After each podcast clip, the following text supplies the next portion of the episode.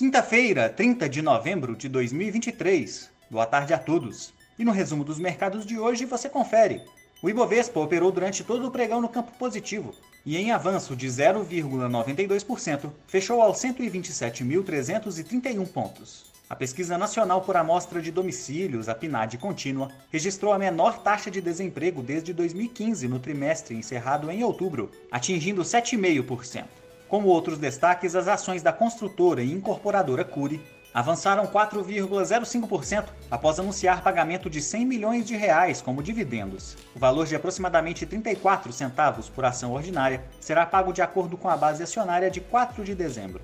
Já as ações da CSN subiram 0,8% após anunciar, por meio de uma de suas controladas, um programa de recompra de títulos de dívida em moeda estrangeira com o objetivo de atingir até 300 milhões de dólares. Já o dólar à vista, às 17 horas, estava cotado a R$ 4,92, em alta de 0,56%. Indo para o exterior, as bolsas asiáticas fecharam em alta. Na China, os índices de gerentes de compras oficiais da indústria e serviços recuaram além do esperado em novembro, com o setor industrial se mantendo em zona que indica retração da atividade.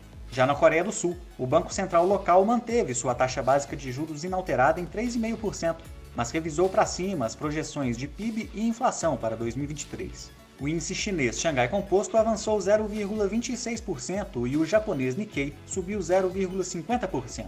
As bolsas europeias fecharam em alta. A prévia da inflação na zona do euro em novembro apontou deflação de preços na comparação com outubro, tanto no índice cheio quanto no núcleo. Já na França, o PIB do terceiro trimestre apresentou queda de 0,1% em relação ao período imediatamente anterior, frustrando expectativas de leve crescimento.